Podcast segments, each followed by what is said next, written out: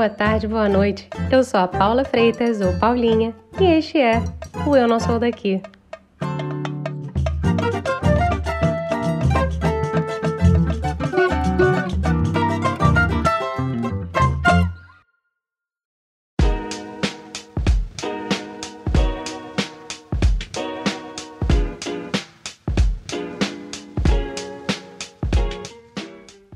Se muitos de vocês já passaram por uma crise de identidade ao marcar um xizinho ao preencher formulários para descrever a própria etnia. Eu confesso que no passado eu ficava chateada por não ter uma que pudesse ser tipo milkshake brasileiro, sabe? Isso porque eu sou parte de uma das milhares de famílias brasileiras que não sabem do seu passado. Sei lá, se perdeu nos documentos queimados, nas memórias duras de serem relembradas, nas andanças do Nordeste para o Sudeste, sei lá. Ao sair do meu ninho chamado Niterói, eu aprendi a descrever-me como latina. E com um orgulho enorme, sabe? Como uma mulher latina, eu gostaria de lembrar a vocês que somos o grupo mais mal remunerado nos Estados Unidos. Isso sem falar que nesse país, que nós brasileiros tomamos tanto como exemplo, os brancos têm 10 vezes mais patrimônio do que os negros, e a disparidade social estadunidense só cresce. No papo de hoje, a gente conversa com Mila Burns, a jornalista, doutora, professora de estudos latino-americanos em Lehman College. Mãe, mas, ó, acima de tudo, eterna estudante.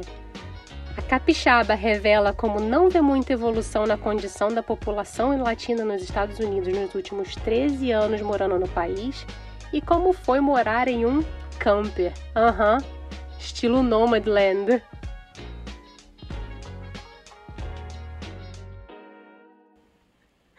Vamos começar do começo então, porque eu gosto de começar perguntando para a pessoa quem é Mila por Mila? Como você se definiria nesta vida muito louca?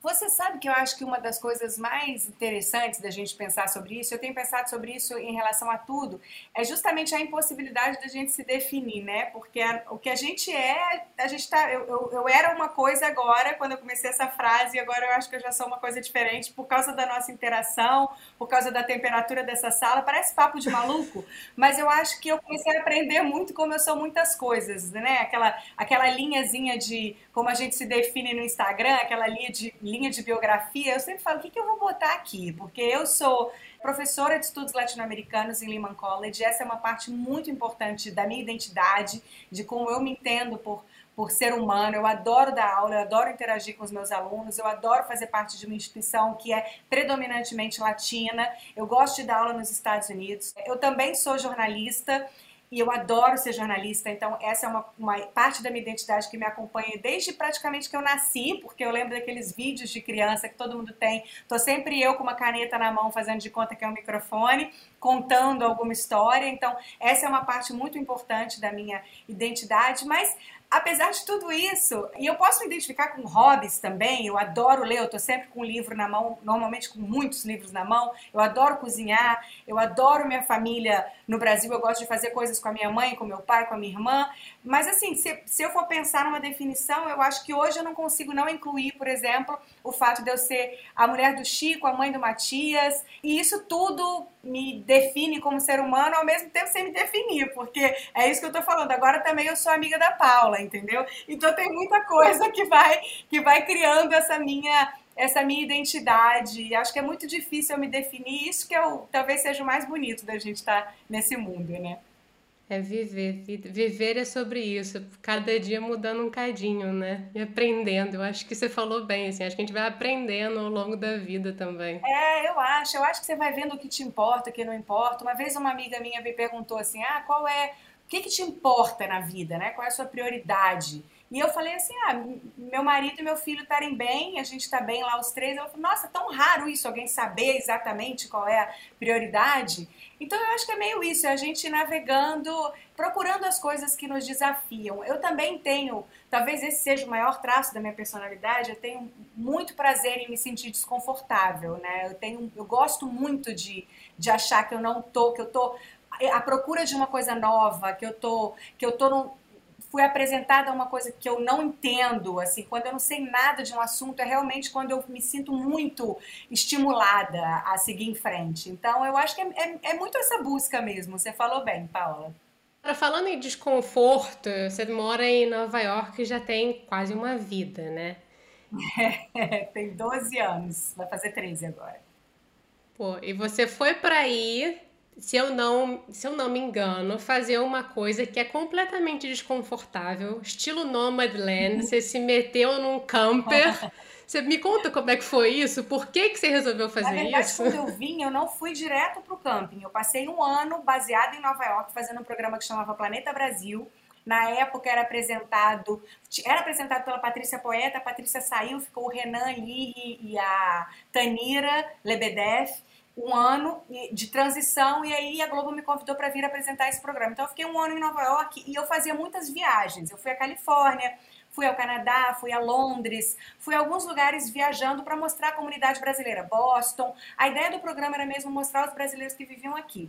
Só que como eu estava baseada em Nova York, eu achava que isso limitava um pouco o programa e eu sugeri, como eu acampava desde pequena com os meus pais, essa era, eles têm uma um, uns amigos que têm uma chácara até hoje, eles já estão lá todos com seus 70 e poucos anos, não fizeram uma construção, não tem uma casa. Todo mundo vai lá e acampa, monta as barracas e fica lá nessa chácara acampado. Tem uma cozinha coletiva, dois banheiros coletivos e é isso. Então, assim, acampar é mais uma coisa que faz muito parte da minha identidade. Então, eu propus essa ideia para a Globo, da gente fazer, levar o programa para a estrada e ficar um ano rodando os Estados Unidos, o cinegrafista na época veio a ser agora, é o meu marido, era o meu cinegrafista nesse ano na estrada, então fomos eu, ele, a gata, minha gata, Dindi, meu cachorro Pinduca, e passamos um ano rodando os Estados Unidos no motorhome, gravando o Planeta Brasil nômade mesmo, na estrada. A gente passou por trinta e tantos estados e foi uma experiência maravilhosa porque a gente conseguiu realmente ver os Estados Unidos nesses trinta e tantos estados. Não foi assim, como eu fazia antes, né? Que viajava, ficava um fim de semana, voltava para Nova York. A gente tinha que fazer compras no lugar, tinha que encher o tanque do carro, tinha que parar o motorhome e ver se o esgoto estava funcionando, se a água estava caindo, conhecer as pessoas que estavam ao nosso redor no camping. O camping é sempre uma comunidade. E foi um momento muito estranho nos Estados Unidos, porque foi justo depois da crise econômica de 2008, né? A gente pegou a estrada em 2010. Então a gente viu assim muita gente que estava indo para o camping porque tinha perdido a casa, que estava morando num, num motorhome fixamente porque não tinha um lar. Então também foi uma maneira da gente ser apresentado meio que sem querer a real é, identidade americana, né? Ao que, ao que são os Estados Unidos com todos os seus contrastes. Então, tinha situação em que a gente estava num camping e tinha uma pessoa com um ônibus gigante, com taças de cristal. Eu lembro disso. Lembro de uma pessoa que eu conheci que falou: Eu não abro mão das minhas taças de cristal. Disse pro meu marido que a gente podia fazer isso, mas com as minhas taças de cristal. Então, você imagina o que são esses ônibus, né? Assim, uma, uma mansão sobre rodas que as pessoas muita gente faz como assim um hobby, um sonho de aposentadoria. Eu vou passar, vou me aposentar, vou deixar minha casa ali e vou viajar nesse super ônibus. E, e ao, do lado dessa pessoa tinha alguém que estava é, tomando banho na pia do banheiro do camping com sabonete líquido do camping porque não tinha dinheiro para comprar um sabonete. Então, assim, foram contrastes muito intensos e que eu honestamente não imaginava que existissem nos Estados Unidos. Então foi uma experiência muito desafiadora, éramos só nós dois, filmando, reportando, entrevistando as pessoas, dirigindo, a gente dirigia em, em média aí, seis horas por dia. Eu falo essa média porque a gente normalmente ficava uma semana parada parados nessas cidades, mas, por exemplo, muitos campos eram afastados dos centros urbanos, então às vezes a gente tinha que dirigir até esse lugar. E eu e o Francisco nos revezando no volante, uhum. Com um caminhãozão puxando um carro, então foi assim, foi uma, foi uma experiência mesmo única, mas também tem horas que eu olho para trás e falo assim, ainda bem que passou, porque eu não tenho mais idade para para um perrengue desses, não. É, chegaremos no perrengue. Aguenta aí, aguenta aí. Mas você chegou a conhecer muitas pessoas nessa caminhada? Teve alguma história que te marcou, assim, nossa. nesse período, que ah, você não nossa, esquece? Eu conheci muito, muita, muita gente. É, assim, foi um, foi um período incrível, foi muito enriquecedor. Desde, a gente foi numa cidade, eu lembro, no Arizona, acho que era Williams, que era uma, a cidade que eles falam que é a mais típica do faroeste americano, mais preservada. Então você chega aquelas portas de bater, assim, E aí a gente chegou lá com o desafio, não tinha nenhuma produção nesse dia. A gente chegou e falou: vamos ver se a gente acha algum brasileiro. E o Chico filmando, e eu, vamos lá, pra estrada. E a gente chegou e começou a bater de porta em porta: tem algum brasileiro? Tem algum brasileiro? Porque a nossa teoria era: tem brasileiro em tudo que é lugar, espalhado, né? E aí tinha um brasileiro fazendo intercâmbio na escola. Gente, o pobre do menino chegou, ele agarrava a gente, ele falava assim: me tira daqui, pelo amor de Deus, me leva com vocês para qualquer lugar que eu não aguento mais. Então tem desde essas memórias assim curiosas. Era um jovem e uma figura maravilhosa até uh, um casal que a gente conheceu no Mississippi, interracial, ela uma brasileira identificada como branca, né? Aqui que já não é mais identificada como branca, mas lá no Brasil assim viveu a vida inteira casou com um afro-americano que era pessoa, acho que foi uma das pessoas mais abençoadas, assim, maravilhosas que eu já conheci. Ele falava umas frases assim, até hoje eu e meu marido usamos as frases dele, a gente fala às vezes, ai gente, para de criar confusão, fica junto, mora junto, que ele falava assim, fica junto, mora junto, tipo, vamos celebrar o amor, sabe, para de brigar. E, e, uma, e talvez a história que mais me marcou tenha sido o programa que a gente fez na fronteira, com os Estados Unidos e México e a gente atravessou para Tijuana. Entrevistou muita gente lá, histórias assim inacreditáveis de brasileiros que originalmente foram para lá pensando em atravessar para os Estados Unidos, acabaram se encantando com o lugar, ou se apaixonando e, e, criaram uma vida ali. Alguns deles a gente até tem contato até hoje, mas um deles, que era professor de capoeira lá, hoje vive em San Diego, nos levou para passear e foi um momento muito marcante para mim, porque eu estava mostrando o muro mesmo e eles tinham feito uma instalação no muro com várias cruzes para celebrar as pessoas que morriam na travessia. E aí, no meio da gravação, eu estava narrando o que eu estava vendo, eu comecei a chorar, porque é tão pesado. E você vai andando pela fronteira, você vê aquelas pessoas ali, pagando mesmo, esperando um momento para tentar ter a chance de atravessar. E tinha uma frase que era: aqui a fronteira é onde os sonhos vão e voltam, né? Então, assim, para mim foi foi um, um, momento muito forte, inesquecível. O Chico, acho que ao ouvir o retorno da câmera, ouviu que eu estava chorando, voltou a câmera para mim, então me pegou chorando naquele momento. E aí houve uma discussão muito grande. Meu editor quis botar esse momento, eu, eu não queria que ele colocasse no programa. Eu falei, não, porque é muito pessoal, é minha fragilidade, não quero. E ele botou a minha revelia. E hoje eu acho que ele tinha que ter colocado mesmo. Eu agradeço por ele ter tido essa petulância de falar, eu vou não, não vou te obedecer e eu vou botar essa cena, porque foi uma cena muito marcante pro, pro programa e acho que foi uma cena que, que me mostrou que tudo bem também, sabe? Eu, como jornalista, chorar, me emocionar e me fragilizar. Era uma coisa que naquela época, 10 anos atrás, a gente achava que jornalista não podia fazer, sabe? Então, acho que para mim foi muito revelador do, do tipo de jornalismo em que eu acredito e de de mais uma vez quem sou eu e é, e é, isso aí, vamos em frente, sabe? É, é assim mesmo que eu sou e sigamos. Então acho que foi um momento marcante para mim. Que bom, né? Eu acho que no fim das contas, e até recentemente, a gente tem visto vários jornalistas meio que mostrando o lado humano, se emocion... nas Olimpíadas mesmo. É. Sabe? Quantos jornalistas que se emocionaram junto com as conquistas dos brasileiros durante as Olimpíadas é tão bacana, assim, eu não sei por que, que a gente inventou isso, né? A gente confunde muito essa ideia da neutralidade do jornalista, de não tomar partido, com uma ideia de omissão. E eu acho que isso é muito grave. É diferente você ouvir os múltiplos lados, né? Porque também tem um outro mito, né? A história dos dois lados. A história às vezes tem dez lados, às vezes tem um só. É uma história de opressão, de racismo, de... É, tem um lado, não tem dois lados. Desculpa, o outro lado é um lado que não não, existe, assim. Então, então é muito isso que a gente tem que, que aprender a equilibrar, eu acho. Acho que é uma ilusão muito grande, acho que é uma armadilha muito grande a gente se esconder atrás da neutralidade para ser omisso, né? Então, eu como apresentadora, inclusive, tenho até por contrato é, que não emitir opiniões políticas. Eu não, eu não posso fazer isso, assim como eu não posso emitir opiniões sobre qual é o melhor investimento para você fazer. Eu não sou uma colunista de opinião, eu sou uma apresentadora, então eu tenho que ir lá relatar fatos. Mas fatos são relatados de acordo com o acontecimento deles e não com a missão fingindo que não tem nada acontecendo. Então, eu confio muito no meu telespectador, eu sei que o meu telespectador lê fatos com a capacidade que ele tem de entender aquilo, interpretar aquilo e seguir adiante a partir daquilo.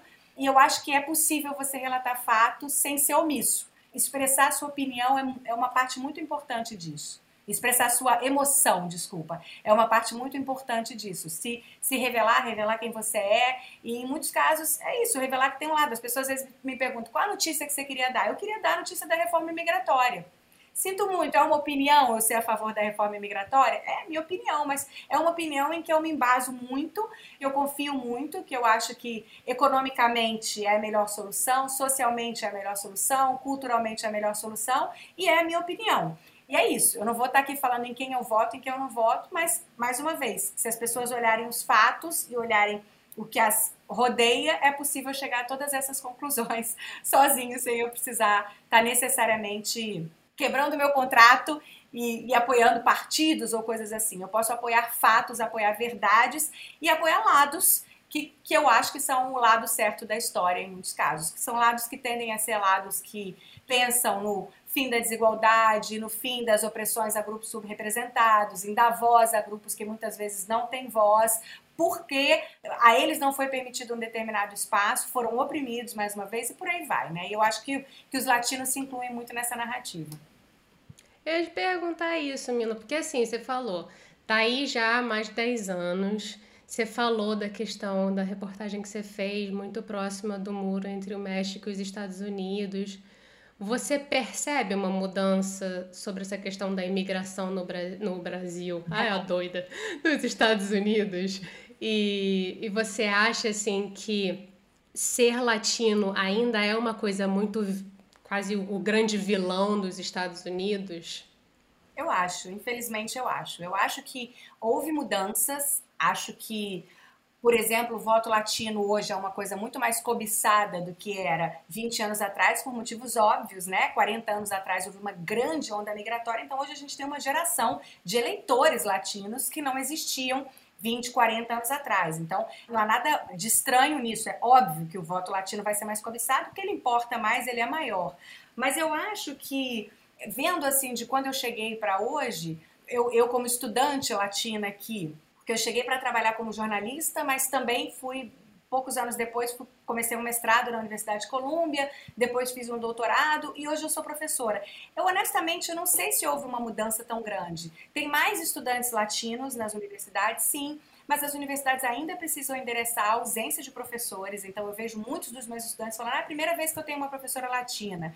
É, o colégio em que eu dou aula, o college, né, a Lehman College, é, um, é uma instituição que tenta muito endereçar isso. Então a gente tem um, um volume de professores é, latinos ou afro-americanos ou africanos e, e, e latino-americanos muito maior do que a média americana. Mas, por exemplo, eu estava vendo em Harvard, os números são assustadores. Eles, para você ter uma ideia de como é pouco representativo, eles englobam latinos, afro-americanos e todos os professores de cor, como eles chamam, num grupo só porque não tem ninguém. Então, assim, eles jogam tudo no, no, mesmo grupo. E, se eu não me engano, o número que eu vi ontem, eu até fechei esse browser, porque eu estava lendo uma reportagem na New Yorker sobre uma professora de Harvard latina que tinha livros publicados, um trabalho incrível, e a quem foi negada a tenure, né? Que é essa estabilidade dada depois de um certo período de você dando aula e se demonstrando um intelectual produtivo, um bom professor. E aí eles mostravam esses números, se eu não me engano, era algo como 15%. É um negócio assim atroz, se você olhar o tamanho da desigualdade. E se a gente for um pouquinho além, por exemplo, Paula, se a gente olhar os números de salários, o gap salarial entre mulheres latinas, que são o, o o, o, como é que a gente. Eu, tô tentando pensar numa expressão sem falar nome feio, porque no Brasil a gente fala o cocô do cavalo do bandido, né? Eu tava aqui tentando procurar uma outra expressão, mas assim, são lá a base, base, base dessa pirâmide salarial. Se você comparar quem está no topo dessa pirâmide, que são os homens brancos, com quem está lá embaixo, as mulheres latinas, que estão abaixo, inclusive, de mulheres afro-americanas, de mulheres asiáticas, de mulheres brancas. Se você comparar homens brancos com mulheres latinas, a gente ganha 0,55 centavos para cada dólar que um homem branco ganha. E essa situação mudou pouquíssimo nos últimos 30 anos. Para mim, isso é o mais assustador. Não é só ver que o número é tão impressionante, mas é ver que 30 anos não mudou praticamente nada.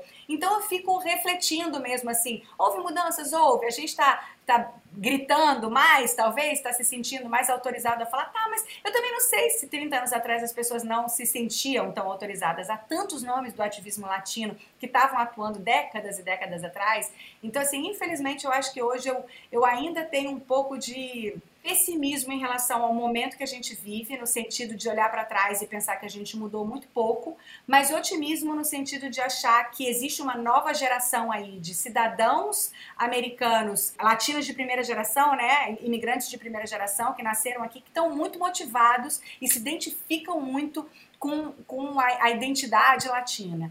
Vale lembrar também, Paula, que essa identidade latina é uma identidade inventada pelos americanos. Não fomos nós que falamos, oh, somos latinos. Quando a gente está no Brasil, a gente é brasileiro. Quando a gente está no México, é mexicano. Ninguém lá se chama latino, né? Latino é quem chegou para morar aqui, vindo da América Latina. Então, para a gente é uma identidade que soa esquisita, inclusive, mas com a qual eu acho que muitas, é, muitos jovens, muita gente dessa nova geração vem se identificando cada vez mais. Eu não sou da nova geração, já passei um pouquinho dela, mas eu, eu mesma sinto isso, assim, de quando eu cheguei, o meu estranhamento em relação a essa identidade e o tanto que eu abracei e o tanto que hoje eu acho que talvez ela seja a grande identidade que me define é, hoje caminhando nesse país, até mesmo à frente de ser brasileira.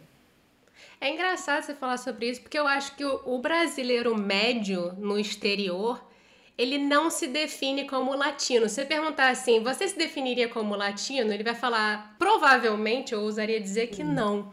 Ele vai falar, não, eu sou brasileiro, exatamente como você disse, porque ele não se identifica com o resto do grupo. Eu acho que talvez tenha a barreira da língua, é. né? Mas os ativistas estão se incluindo. E eu acho que cada vez mais existe essa força da gente se unir e andar para frente. Olha, para mim, eu lembro que uma caiu muito a ficha uma vez que eu estava na faculdade fazendo meu doutorado aqui no Graduate Center na CUNY, que é onde eu dou aula hoje, eu dou aula na CUNY, também no Graduate Center em Lima College. E e eu lembro que uma vez eu fui, não sei se foi aplicar para uma bolsa, foi alguma coisa assim que eu tive uma reunião com alguém do administrativo do college, e aí eu sempre me indignava com essa questão de marcar ali, né, aquelas caixinhas nos formulários como se eu me identificasse por uma raça, por uma etnia, por um. E aí eu, eu sempre marcava other, outro, nos primeiros anos aqui. E aí quando eu fui fazer o doutorado, ela falou assim, mas engraçado, porque você é do CCCADI, é, NAACP, ACLU. Eu, eu sou, inclusive, membro dessas instituições. United We Dream. Eu não só colaboro, mas eu, eu sou, enfim, inscrita na ACLU, por exemplo, né? A, a, a associação que luta pelos direitos uh, civis, liberdades civis aqui nos Estados Unidos. E, e por que, que você se identifica como outro. Eu falei, porque eu acho um absurdo esse país dizer que a gente é tudo igual e botar a gente no mesmo saco, nós somos seres humanos complexos e blá blá blá. Ela falou, é, só que na prática, quando você não marca isso, a sua instituição deixa de poder, por exemplo, se candidatar a várias bolsas que beneficiariam a população latina aqui dentro, porque ela não tem o número de latinos mínimo para poder é, se candidatar a esse dinheiro. Então, assim, eu fui entender que a sociedade americana funciona de outra maneira. Que, infelizmente, existe essa simplificação da nossa identidade, que é uma simplificação da nossa identidade, uma simplificação pela qual a gente não passa, a gente não foi consultado nessa construção de identidade nossa, mas que na prática nos, nos dá uma força política muito maior se a gente se entender como grupo. Se a gente se olhar e falar, a gente é brasileiro, vai lá, boa sorte, demandando uma escola que dê aula de português, falando que tem 200 brasileiros no seu distrito. Agora, se você falar, tem 200 mil latinos nesse distrito, e, e dentro desse grupo de latinos, se você quiser demandar aulas em português e você chegar pleiteando as duas coisas, você tem muito mais chance de conseguir do que se isolando dentro desse grupo.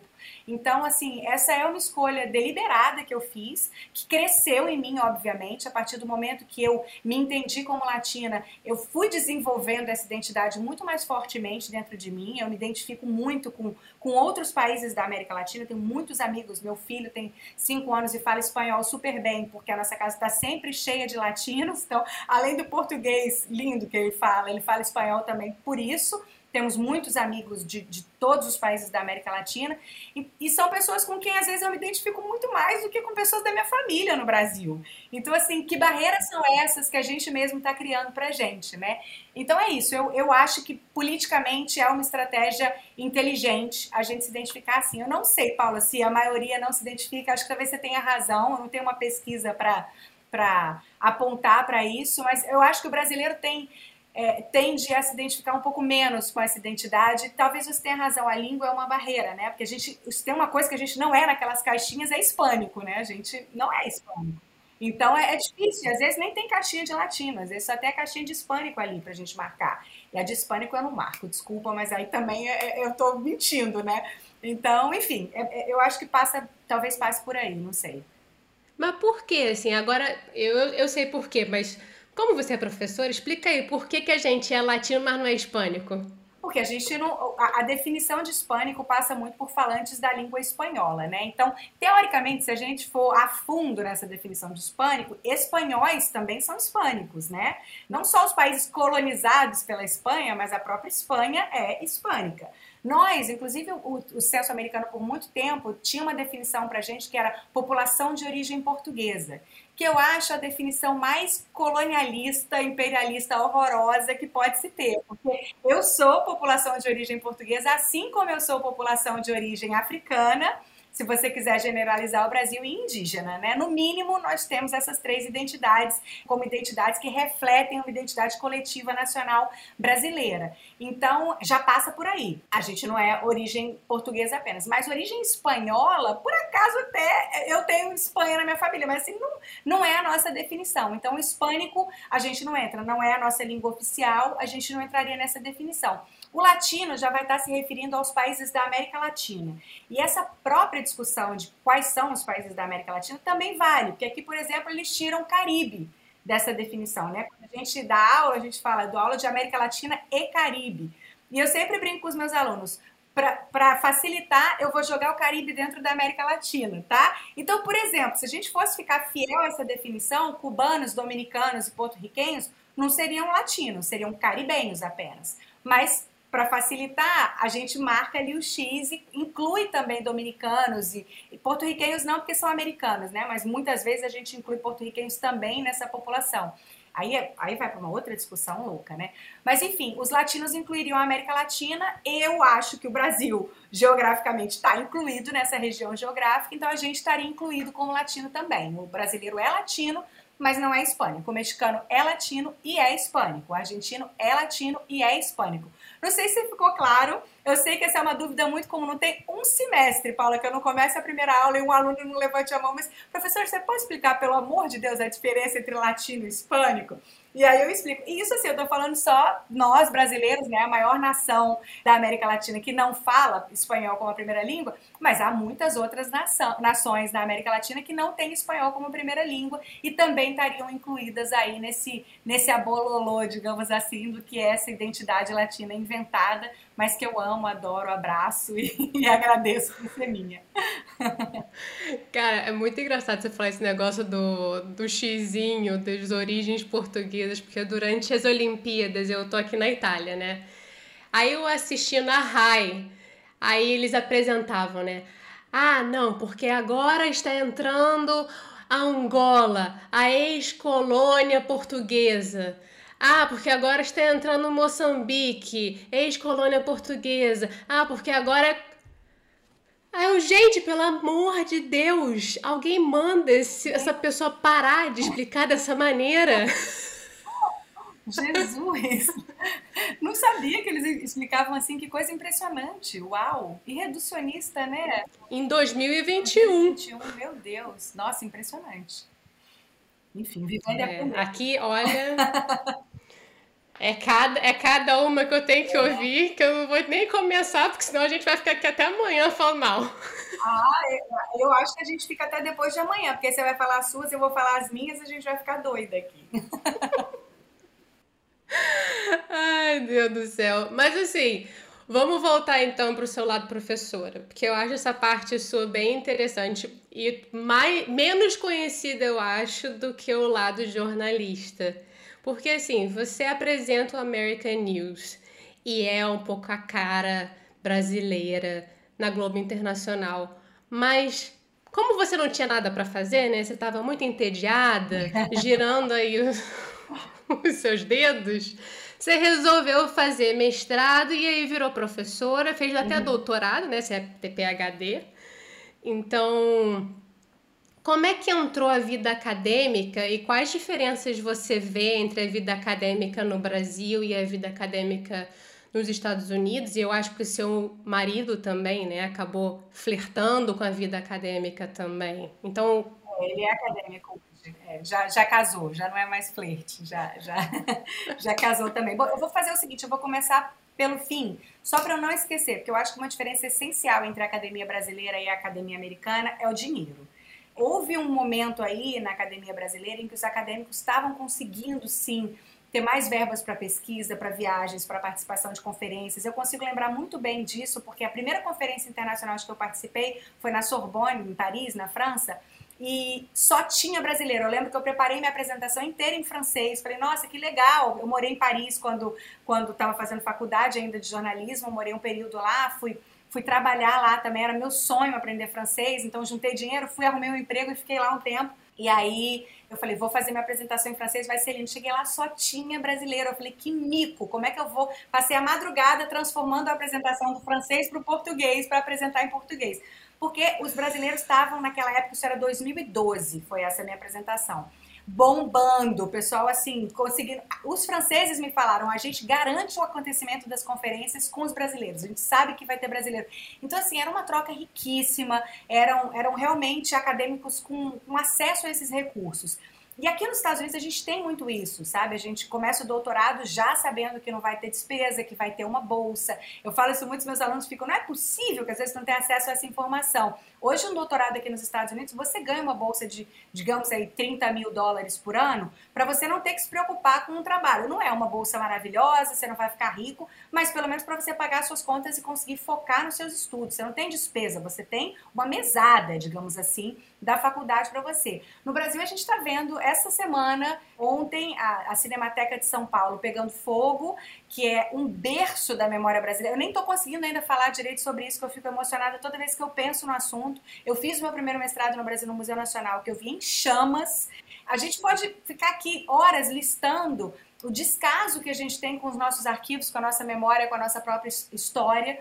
Eu acho assim, isso é um exemplo do que é hoje a produção, a falta de respeito à produção intelectual no Brasil. Apesar de tudo isso, a gente tem intelectuais, professores, acadêmicos inacreditavelmente geniais, assim, pessoas incríveis que não têm esse mesmo acesso. Então, assim, para mim a comparação é essa. Não é falta de preparo dos nossos intelectuais, não é nada disso. A única a diferença para mim central é a falta de grana, é a falta de dinheiro e a falta de investimento. E também não adianta falar que é setor privado, porque aqui a gente sabe o tamanho do que eles chamam de financial aid, o tamanho do papel do Estado nisso, que pode ser mais discreto, as pessoas podem não ter essa informação, mas é muito grande o papel do Estado no desenvolvimento do saber e da pesquisa aqui nos Estados Unidos. Agora falando sobre a minha vida acadêmica, na verdade, ela nunca deixou de existir, desde que eu trabalho como jornalista. Eu fui para o Rio, eu sou nascida em Vitória, no Espírito Santo, fui para o Rio com 17 anos para estudar, fiz faculdade lá, fiz jornalismo na UFRJ.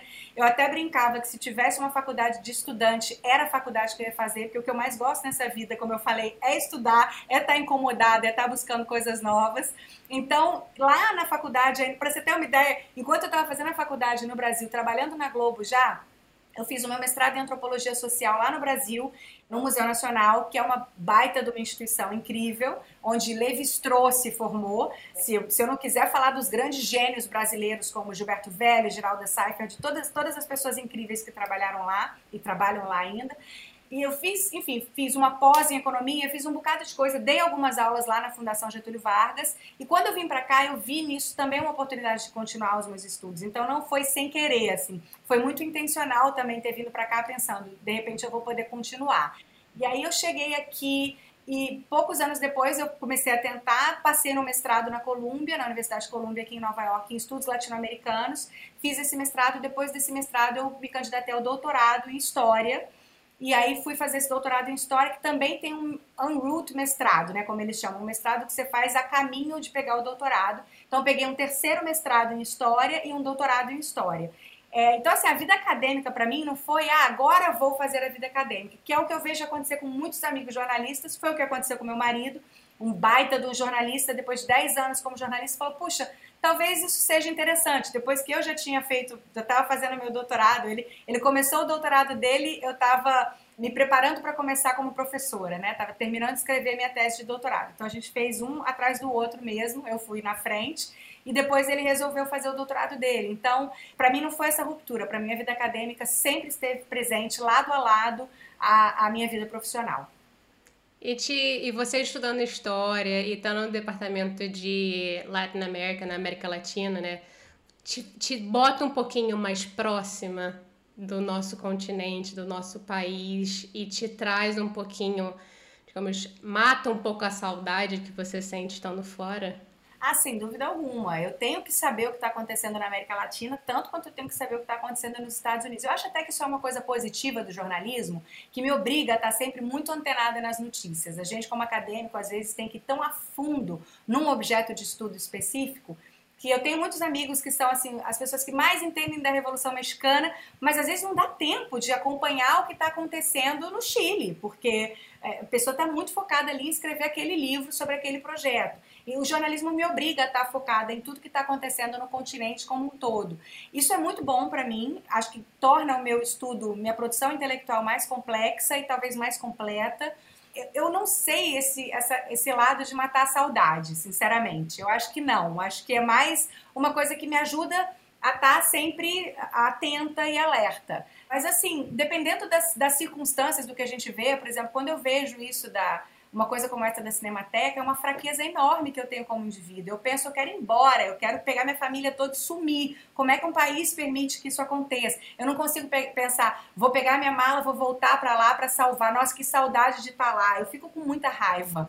E isso é uma fraqueza enorme minha. Adoraria ser uma pessoa mais centrada, que pudesse olhar para isso como com, enfim, como uma coisa a, a, ser resolvida, mas eu acho que quando eu acompanho as notícias, houve um período até na pandemia em que eu tive que frear um pouco isso, de acompanhar as notícias com tanta intensidade, porque me deprimia muito, sabe? E, e eu tenho que saber o que está acontecendo, eu tenho que saber profundamente, tanto como acadêmica como, quanto como jornalista, mas às vezes é, é, bem, é bem pesado, é bem difícil. Então, não sei se mata a saudade, não. Mata a saudade eu mato pelo FaceTime, pelo Skype, pelo Zoom e falando todo dia com os meus pais, e é isso, sabe? O, o resto, acompanhar o noticiário, né? acho que, acho que é mais por esse lado de, de produção intelectual do que pela saudade em si. Eita, nós. Digamos que a gente é. não está passando por um, um período muito fácil também de notícias nesses últimos anos, e parece que a coisa não está melhorando muito. Não, não tá mesmo, não, não é animador. E, e, é, e é num grau muito. A gente, eu como jornalista, eu penso isso muito assim, às vezes, ah, mas será que eu tô sendo exagerada? Será que não é sempre assim, né? A gente sempre tem momentos difíceis, mas é num grau assim de, de destruição e de devastação que eu acho que não é comparável, sabe? A gente vai precisar de eu não sei nem, eu, eu, eu dizia anteriormente assim, a gente vai precisar de algumas gerações para conseguir consertar o nível de destruição que aconteceu nos últimos anos. Mas eu acho hoje assim que não, não há geração que reconstrua, por exemplo, as imagens da Cinemateca estão perdidas, acabou assim. As primeiras imagens da Amazônia, os gols do Pelé, o, o Marechal Rondon, sei lá, tudo que a gente tem registrado em imagens que estavam ali e só ali, que também é uma outra falha, né? É, um, um, um, lugar mais sério vai estar tá digitalizando, vai estar tá correndo atrás, vai estar tá contratando técnicos tão competentes como já tinha, não deixando eles irem embora, para cuidar desse acervo, para multiplicar esse acervo. A gente não, não tem como reconstruir. É desolador. Voltando agora para os Estados Unidos, uma coisa que eu fico assim pensando, né? Você falou aí da mudança que você tem visto, que você acha que não mudou tanto a questão dos latinos. Existe, porém, uma tese, né, que surgiu um pouco com a pandemia, que os americanos estão ficando, os jovens americanos estão menos entre aspas capitalistas, eles estão mais pensando em como viver a vida e como ter um tempo livre. Você chega a perceber isso aí no dia a dia ou você acha que é uma coisa ah, é só teórico, você não vê isso refletir no dia a dia dos americanos? Olha, Paula, vou ser super honesta com você, tá? Eu vejo as pesquisas, eu leio isso, eu, eu vejo tudo isso com coração aberto e bons olhos, mas não quero ser de novo a cavaleira do apocalipse aqui. Mas os meus jovens, os jovens dessa geração nova, né, os millennials ou X, Y, Z, sei lá como é que eles chamam, já até me perdi, com que eu convivo, são os meus alunos. E a instituição em que eu dou aula é uma faculdade pública, Lehman College, é, e eu tenho um orgulho tremendo de dar aula lá. Ela é a quarta faculdade dos Estados Unidos que mais promove mobilidade social, ou seja, que pega alunos dos 40% mais pobres e joga para os 40% mais ricos. Então, assim, é um movimento incrível que a gente faz, é um trabalho lindo. Então, os meus alunos, eu não consigo lembrar se eu já tive um aluno que não estava trabalhando enquanto estava fazendo a faculdade. Os meus alunos não são os alunos da NYU, de Harvard, de Columbia, de nenhum desses lugares que estão lá fazendo tranquilamente a graduação deles, com o apoio dos pais, que tem essa, essa sorte tremenda de poder fazer passar pela universidade dessa maneira. Os meus alunos estão todos trabalhando, estão todos dirigindo Uber para poder pagar as contas, estão tendo que contar com, com financial aid, como, como eu falei, com essas bolsas, com esses estímulos, com esse apoio do governo para poder concluir os estudos. Tem família, tem filho. Então, assim, é, eu dou aula para pessoas que infelizmente não têm o privilégio de pensar eu quero trabalhar menos, eu quero são pessoas que estão estando ali o relógio girando para botar o almoço na mesa, sabe? Seja para ajudar os pais, seja para alimentar o filho ou, ou se sustentar e pagar o aluguel.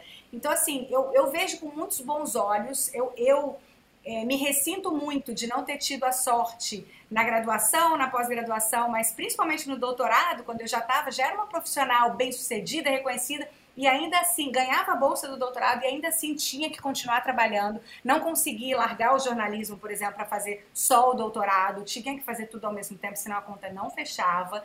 Então, assim, eu acho muito maravilhoso você poder ter esse tipo de pensamento. É, se os jovens que têm o luxo de poder pensar assim, é, acho que a gente tem que rever. Agora a gente vê aí nas Olimpíadas com a Simone Biles, e eu li um artigo na Jacobin que eu achei maravilhoso, que põe a Simone Biles, nos lembra que ela é uma trabalhadora, né? Acima de tudo. Então, que, como a gente tem que pensar nos trabalhadores como pessoas que precisam preservar a saúde mental, que precisam ter tempo de férias, que precisam de licença é, maternidade, que precisam ter o direito de poder ficar doente e por aí vai. Mas eu não sei até que ponto isso já é uma demanda ou uma realidade dessa juventude, é, como as pesquisas mostram. espero que seja. Abro os braços para isso e acho que é uma mudança muito bem-vinda. Mas os jovens com quem eu convivo, infelizmente, ainda estão num patamar em que eles não conseguem se dar a, a, a permissão de fazer esse tipo de demanda. Eles ainda estão tendo que trabalhar horas extras, que segurar a onda. Quando, quando os filhos estavam em casa agora durante a pandemia, meus alunos, assim, eu, eu sinceramente eu acho os meus alunos as pessoas mais incríveis do planeta Terra. Se você conhecer alguém e falar, não, a pessoa mais incrível é esse aqui, é o gênio que inventou, aí eu falo, não, cara, meu, meu aluno que estava ali com duas crianças em casa, sem aula, dirigindo Uber no, nas horas vagas, trabalhando como enfermeira ou como é, o que quer que tenha sido, para poder segurar as pontas e fazendo faculdade, eu falo, cara, se tiver alguém mais incrível que essa pessoa no mundo, me apresenta, por favor, que eu quero do meu lado para sempre, sabe? Então eu acho que, que é isso, que assim, há realidades e realidades. Por isso que eu acho tão difícil a gente falar, a geração mudou, né? De que geração a gente está falando? Quem que a gente está ouvindo? Será que os meus alunos foram ouvidos nessa pesquisa? Então, eu gosto muito dessa nova perspectiva e espero muito que ela se expanda e que o sistema é, é, perceba que, que precisa mudar, que assim não dá, que, que essas pessoas estão cansadas, exaustas e que elas vão ter um potencial muito maior se elas conseguirem que a própria saúde, que o próprio tempo, que o espaço seja mais respeitado. Não, mas é perfeito, porque estamos. Eu acho que no fundo das, no final das contas a galera tá cansada. Estamos todos muito cansados. Eu acho que essa é a conclusão importante disso tudo.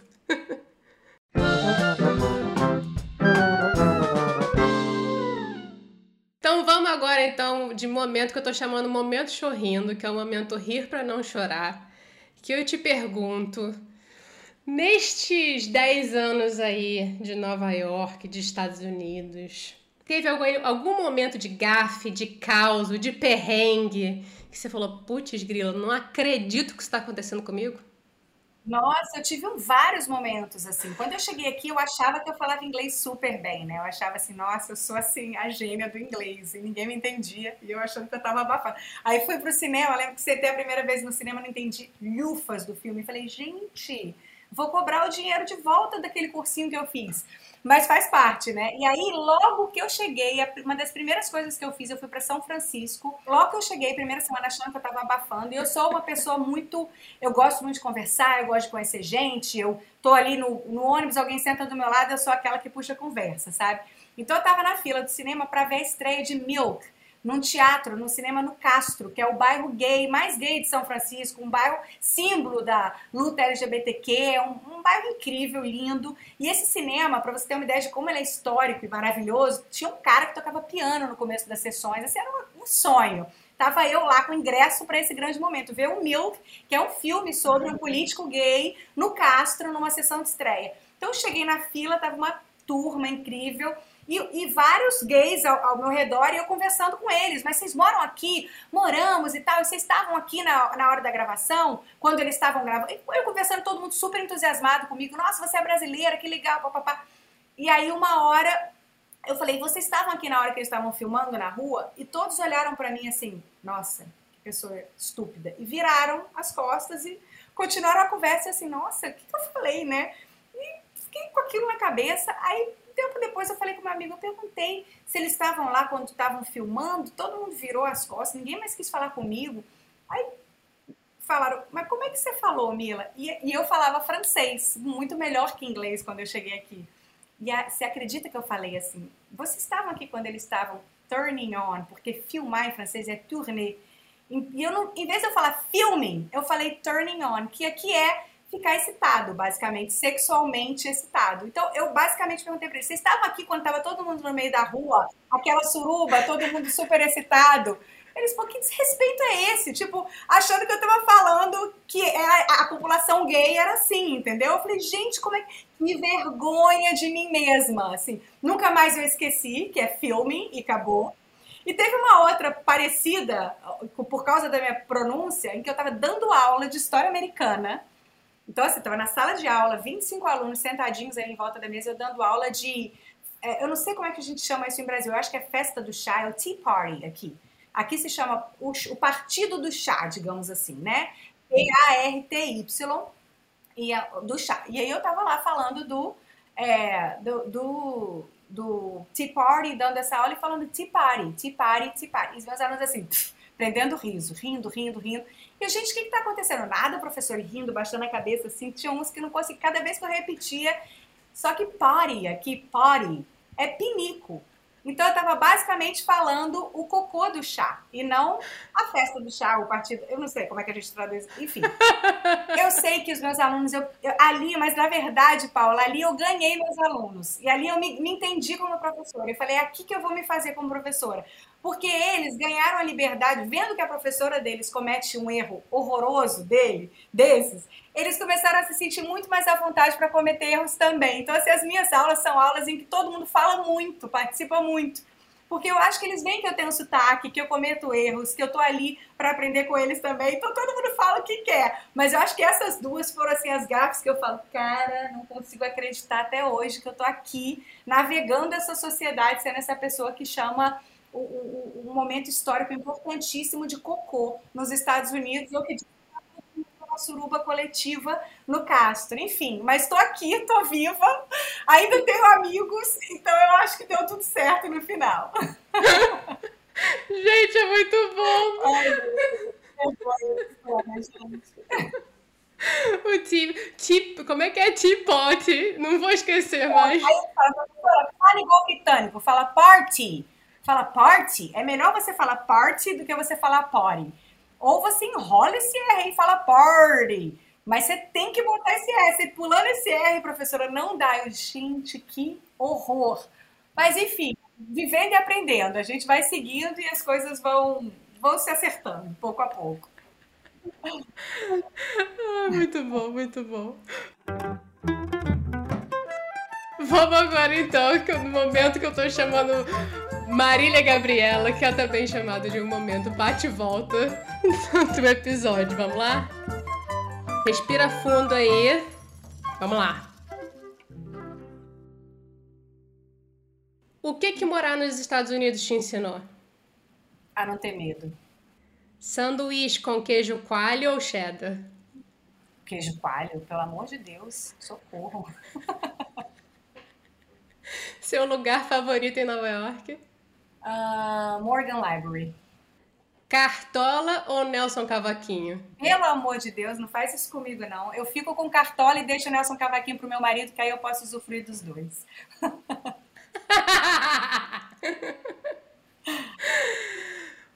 Uma pessoa que você amaria entrevistar e ainda não conseguiu? Uh, Barack Obama.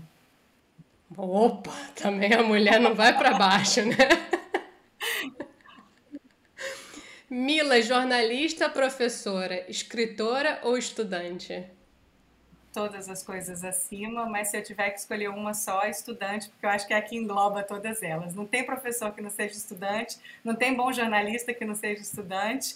Não, enfim, é, é, é, eu acho que eu pegaria essa. Uma música de Dona Ivone Lara? Nasci para sonhar e cantar. O que mais te surpreende sendo mãe, é? Eu acho que o que mais me surpreende sendo mãe é o tanto que o meu filho é ele mesmo, assim, o tanto que ele é um reflexo de tudo que a gente passa para ele, mas ao mesmo tempo é ele mesmo. E é um, um ser humano incrível e, e que que tem as próprias vontades, a própria sabedoria, a própria estratégia de pensar o mundo e, e se relacionar com os outros. E que isso sim é um reflexo da gente, mas isso é muito parte dele também, o tanto que ele é é único e é ele mesmo. Eu acho que isso me surpreende todo dia nele. Conviver com ele me, me, me lembra disso todo dia. E, e que sorte que eu tenho, viu, Paula? Porque eu, ele é bacana beça. Então, que bom que, que esse lado dele saiu para ser bacana e uma pessoa com quem eu quero passar bastante tempo, de quem eu quero estar perto. Vamos de modo avião, dicas, livros, séries, filmes, o que você quiser aí. Eu sei que você é uma selfie com o livro sempre. Nossa, eu adoro. Eu, eu, eu, é tão louco assim que eu fico pensando até os que eu não posto, porque eu não posto normalmente os que eu não adoro. Hoje eu estava até pensando em postar um com três livros que eu não adorei, mas que são ok, só para dividir, porque eu sempre posto os que eu gosto muito, então vou ver se eu mudo isso eu vou recomendar dois livros que, na verdade, para mim foram presentes que finalmente apareceram, que são dois livros que saíram recentemente pela Zahar, um com parte da obra da Lélia Gonzalez e outro com parte da obra da Beatriz Nascimento, que são duas das intelectuais que mais me influenciaram, brasileiras incríveis, geniais, que falam dos assuntos mais diversos, de, de gênero a cinema, a raça, obviamente, é, e que eram autoras, infelizmente, muito difíceis de acessar. A produção delas não estava em livros que a gente consegue comprar hoje em livrarias comuns. Então, esses dois livros saíram recentemente pela Zara e eu recomendo muito, muito, muito. Eu acabei de ver uma série ótima na HBO, que eu, enfim, recomendei também no meu, no meu Instagram, é a of Easttown, e eu achei excelente e recomendo muito, mas também recomendo outras séries da HBO temática parecida, que tem uma com a Frances McDormand, uma outra mesma com a Kate Winslet, que eu também amei. E filme, em vez de recomendar um filme, eu vou recomendar diretores, pode ser? Claro. Talvez um dos meus diretores favoritos é um, um diretor japonês chamado Koreeda, e o MUBI tá com vários filmes dele agora, streaming agora, né, disponíveis pra gente ver. É, eu recomendo muito os filmes do Koreeda. Eu, eu acho que eu não, nunca vi um filme do Koreeda e, e ouso dizer que eu vi a obra dele quase inteira. Eu, eu acho que eu nunca vi um filme dele que fosse ok. São, para mim, os enquadramentos mais mágicos, mais poéticos do cinema mundial. Assim, é o, é o Hirokazu Koreeda, com K. E ele é muito influenciado por um outro diretor japonês que eu também amo, que se chama Yasuhiro Ozu, O-Z-U, e que eu recomendo muito também. Também é um que eu recomendo qualquer filme. E aproveito para recomendar o trabalho de um grande amigo meu, que é um diretor brasileiro chamado Caetano Gotardo, que tem muitos filmes incríveis. Também recomendo a obra inteira, mas recomendo muito um filme dele recente chamado Todos os Mortos, que é um filme muito lindo que ele dirigiu com o Marco Dutra, que também é um outro diretor que eu adoro. Dirige muitos filmes com a Juliana Rojas e eu adoro os dois também. Então, só para lançar os nomes aí e ver se o pessoal pesquisa e encontra alguma coisa de que goste em obras tão vastas e tão ricas. Não sei, acho que, é, acho que tá bom, né? Você quer mais. Será que eu falo mais? Tá ótimo, tá ótimo. Pô, mais do que isso, só dois disso. Eu tô de doida aqui fico aqui falando sem parar, mas eu acho que, que é isso, é. Ah, eu recomendo também, só porque eu não recomendei, eu recomendei dois livros que são produções mais acadêmicas, né, e não fictícias. É, eu recomendo também o Itamar Vieira Júnior, o Torturado. Acho que muita gente já leu o Torturado mas eu acho que vale sempre para quem não leu recomendar novamente. Foi um livro que me marcou muito desses lançamentos mais recentes do Brasil.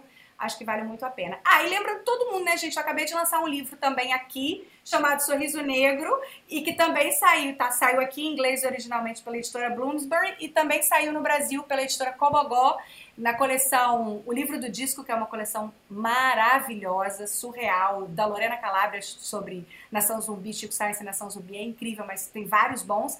Saiu lá no Brasil também com o nome de Sorriso Negro, meu novo livro sobre esse álbum da Dona Ivone Lara, chamado Sorriso Negro, que eu acho que é meu disco favorito dela, difícil sempre apontar um. Mas, enfim, quem quiser, leia, comente, me mande reviews, que eu vou adorar ler a sua resenha. Já estava aqui quase puxando sua orelha. Pô, o momento jabá, você ia perder eu, o momento jabá? Eu o momento jabá, Paula. Eu fico tão entusiasmada falando as coisas que eu tô lendo e vendo que eu esqueço de recomendar as minhas coisas. Que bom que eu lembrei. Obrigada, viu, pelo espaço jabá aqui maravilhoso.